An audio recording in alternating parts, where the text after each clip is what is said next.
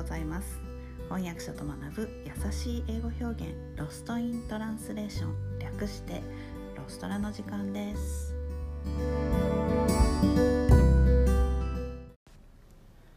はい今日のレッスンは、えー、食べ物のを使った英語表現をご紹介します。今日はお魚です。Have bigger fish to fry. Bigger fish は大きな魚。より大きな魚ですね。To fry これは揚げる揚げ物の揚げるですね。フライ。魚のフライのフライです。直訳すると、えー、揚げるべきもっと大きな魚がある。I have bigger fish to fry というともっと他に、えー、重要なことがある。やらなくてはならないことがある。という意味になります。I'm not going to the party tonight. I have bigger fish to fry. 今日はパーティーへは行かないよ。もっと他にやることがあるから。I'm not going to the party tonight. I have bigger fish to fry. え別の言い方では魚を伴わない別の言い方では I have better things to do.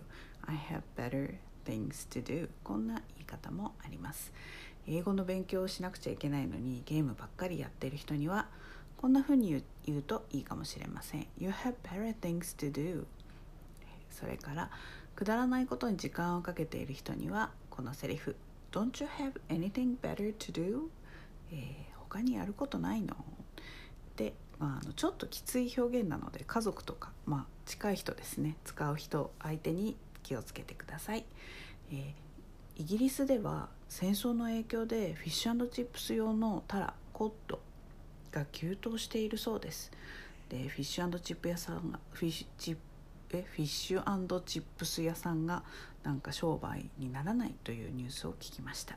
They have no fish to fry では話になりませんよね。今日のレッスンはここまでです。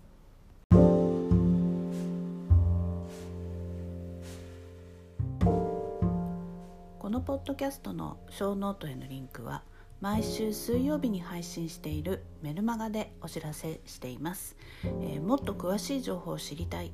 1週間分のサマリーを見て復習したい。という方は是非ご登録ください、えー、人間は今日聞いた話も明日には7割忘れてしまうと言います。